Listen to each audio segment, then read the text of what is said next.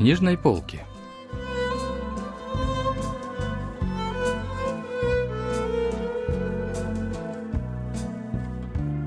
Рассказ «Белая бумажная борода» писателя Хаганчана.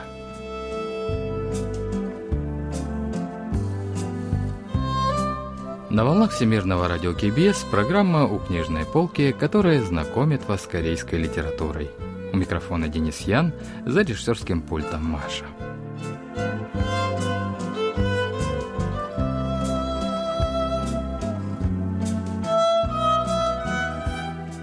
Рассказ «Белая бумажная борода» писателя Хаганчана был опубликован в журнале «Сасанге» в 1959 году.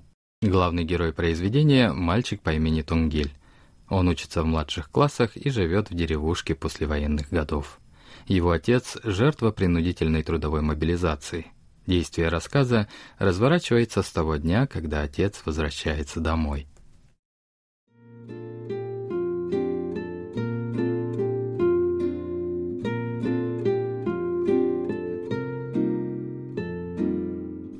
В день, когда вернулся отец, Тунгиля выгнали из школы вместе с еще пятью детьми. Все ученики поникли, но только не Тунгиль. Он изо всех сил сжимал кулаки. Его щеки горели от гнева, а крохотные, словно арбузные семечки, глаза холодно блестели.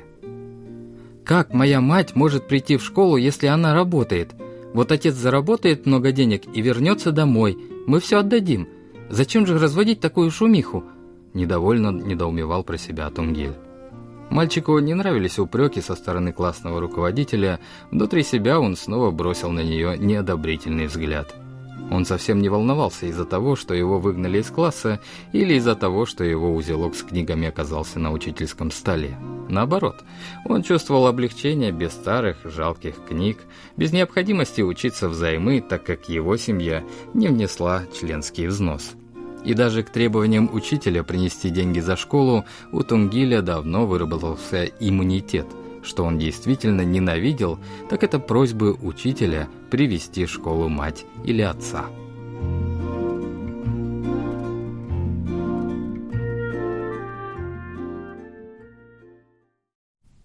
С тех пор, как отца отправили на принудительные работы, семья Тунгиля жила очень тяжело. Денег на оплату школы не хватало.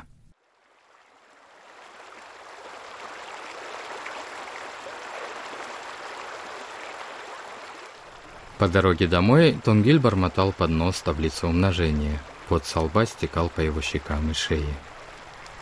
Тангиль небрежно стер под тыльной стороной ладони и вдруг увидел в ручье своего друга Чанщика. Герой уже хотел было присоединиться к нему, но тот услышал звук проезжавшего мимо поезда.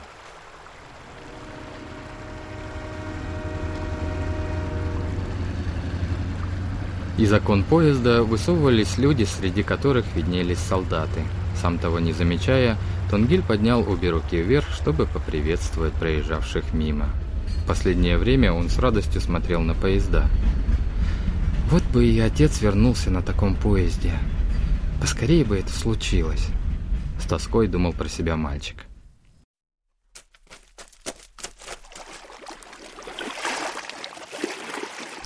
Немного поиграв на ручье с другом, Тунгиль проголодался и направился домой.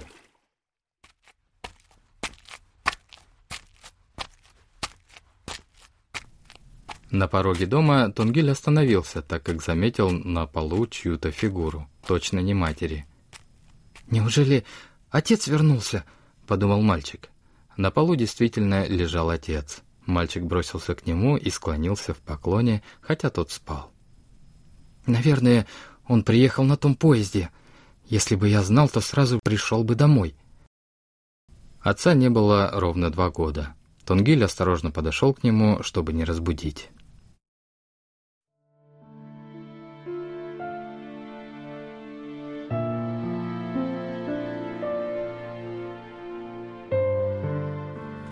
«Что?» – испуганно воскликнул Тунгиль. «Что это значит?» От удивления мальчик округлил глаза и раскрыл рот. Дрожащей рукой он пощупал рукав отца с одной стороны. Он был пустой. Он точно был пустой. «О, нет! «У отца нет одной руки. Как же так? Нет руки!» — запричитал Тонгиль. Мать со вздохом прошла на кухню с чашей в руках. Она готовила суп с клетками сучеби.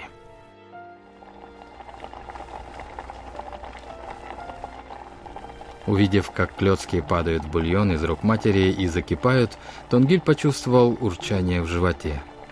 Он сглотнул слюну, мысли о руке отца уже улетучились.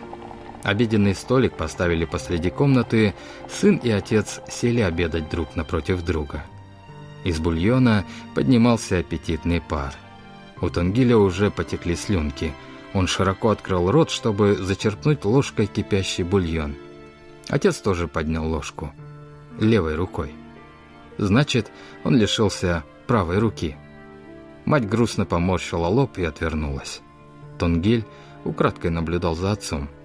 Держал ложку он неуверенно. «Отец, как же ты теперь будешь без своей руки? Как так вышло?» Подумал про себя мальчик.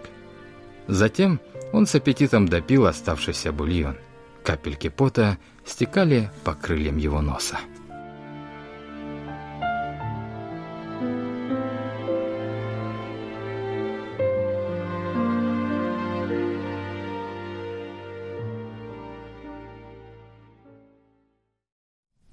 Сначала Тунгиль ужасно испугался, увидев отца без руки, но голод взял верх, и мальчик с аппетитом доел свою порцию.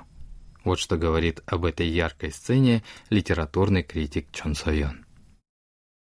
작중 인물들은 다 굉장히 평범하고 또 소박한 사람들이죠.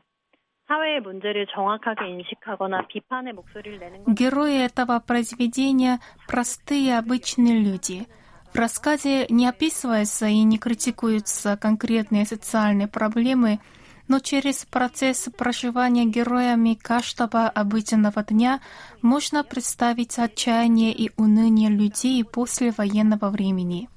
Поведение простодушного Тунгиля позволяет еще больше ощутить трагичность той эпохи. Например, сначала мальчик чувствует ужас при виде отсутствующей руки отца – но затем из-за сильного чувства голода он об этом забывает. Из этой сцены мы можем понять, насколько сильно эта семья страдает от бедности. 때문에 그 충격을 금세 잊어버린 장면이 있죠. 이 가족이 얼마나 지독한 가난 속에 놓여 있는지 알 수 있습니다. На следующий день от одноклассника сына отец узнает, что Тунгиля выгнали из школы за неуплату. Рассерженный отец настоял, чтобы мальчик все-таки пошел в школу, но тот лишь сделал вид, что пошел, а на самом деле провел все время у ручья.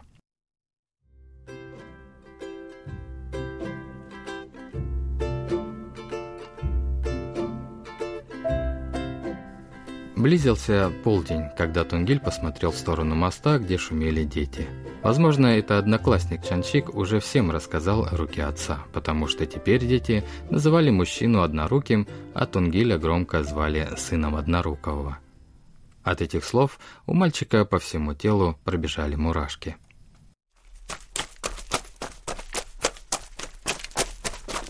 Обозлившийся Тунгиль хотел было подбежать к детям поближе и запустить камнем, но не смог никого догнать. Вечером того же дня отец вернулся домой слегка захмелевшим и тут же направился к герою. «Ах ты негодяй! Сегодня я был в твоей школе и поговорил с учителем. Показал ей, что теперь у меня нет руки. Она была готова провалиться от стыда. Посмотри, я даже твой узелок с книгами принес», — сказал Тунгилю отец. Мужчина еще гневно кричал о том, что сын должен учиться и что семья найдет деньги, чтобы оплатить школу.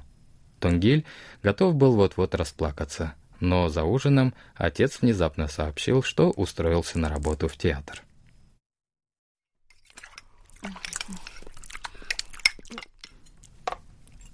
«Сегодня я устроился на работу. В театр. Без одной руки я не могу работать плотником, но буду стараться изо всех сил делать все, что могу». «Как? Неужели ты сможешь?» Не могла поверить в новость мать.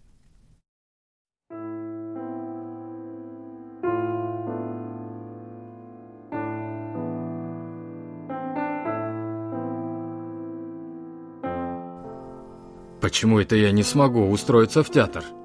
Мне помогло то, что я пожертвовал свою руку ради страны. Ха-ха. Завтра мне нужно сделать бороду для театра. Вот из этой бумаги. Мужчина указал ложкой на белую бумагу, которую принес вместе с узелком книг. Как раз в этот момент раздался звук громкоговорителя, который зазывал зрителей на вечерний спектакль. «Вот, послушайте, реклама нашего театра. Из завтрашнего дня я тоже там работаю», — сказал отец. Затем он резко встал и начал пританцовывать под звуки доносившейся музыки. Он плавно размахивал своей единственной рукой и даже покачивал в такт бедрами.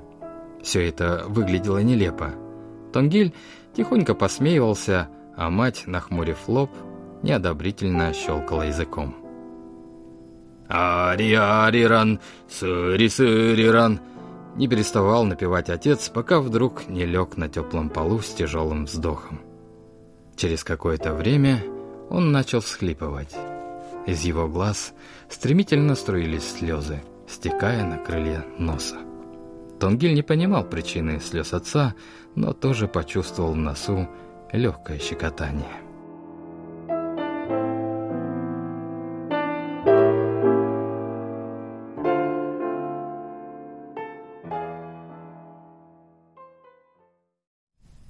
Вот как комментирует смешанные чувства отца героя критик Чон Сойон. 이 작품은 전쟁과 또 그 뒤에 이어지는 아픔을 다루고 있지만 내내 비극적으로 읽히지만은 않습니다. В произведении описывается боль людей после военного времени, однако не всегда жизнь этих людей только трагична. В мрачной действительности герои находят в себе силы и твердость, волю к жизни – Отец Донгеля был плотником, но после потери руки найти работу стало нелегко. Он устроился работать в театр зазывалых, но для этого ему необходимо было нелепо одеваться и приглашать зрителей в театр. Первый опыт такой работы наверняка дался ему с большим трудом – в его смехе и плаче смешались грусть и одновременно радость от того, что он сможет помочь своей семье. 그래도 가족에게 도움이 될 수 있다는 기쁨. 이 방향 다른 감정 사이에서 아버지는 웃고 또 울어야 했습니다.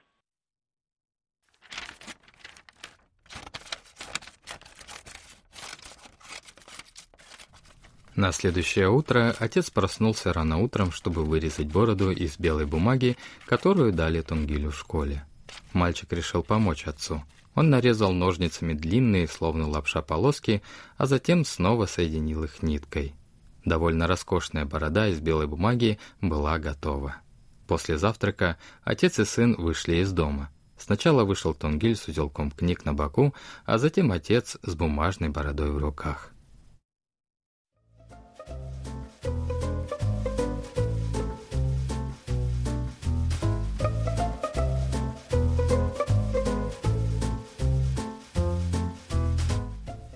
Тонгиль возвращался из школы позже остальных, так как в этот день был дежурным по уборке. По дороге домой он увидел на перекрестке невероятное зрелище. Это был движущийся рекламный щит размером с тюк сена. К этому щиту слетелись все дети. Под щитом был человек. Он ходил с огромным рекламным плакатом на груди.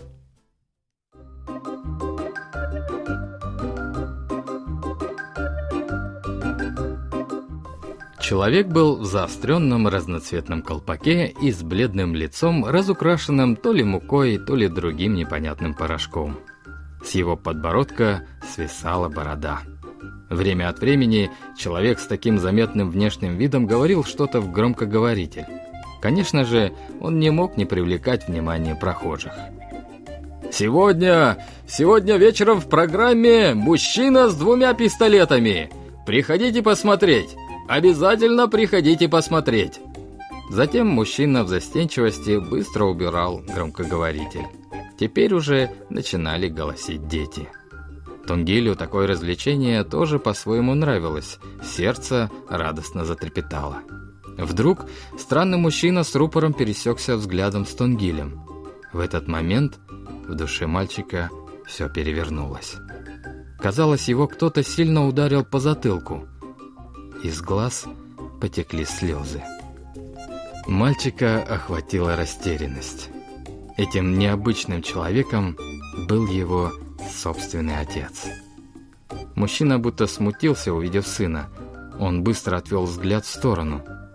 В носу у Тунгиля защекотало, глаза застелила белая пелена.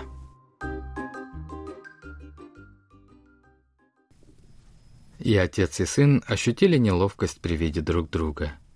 Дети вокруг продолжали бегать рядом с ходячим рекламным щитом и повторять за ним слова. Вдруг кто-то предположил, что этот человек — отец Тонгиля. «Тонгиль, это твой папа! Какой он очаровательный!» — воскликнула одна девочка. В этот момент кровь прилила к лицу Тонгиля. Он небрежно вытер слезы, но вдруг заметил, что другой ребенок потрогал палкой борду отца и закричал, что она не настоящая. В груди у мальчика закипела ярость.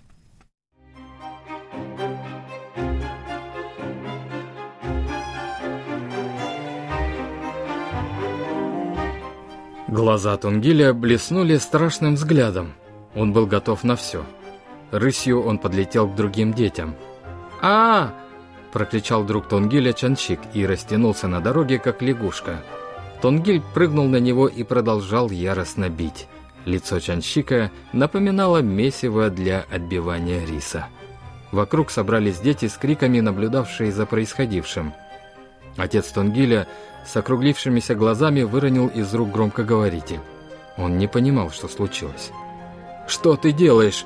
Зачем?» — кричал мужчина. Он скинул с себя рекламный щит. Не зная, что делать, он беспомощно размахивал единственной рукой.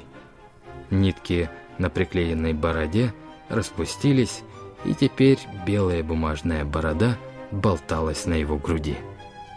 «Совсем спятил, негодник! Что ты делаешь? Зачем?»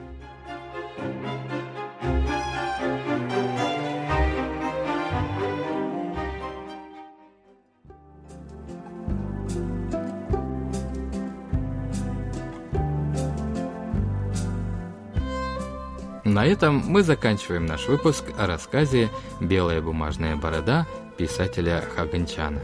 Всего доброго и до следующего вторника.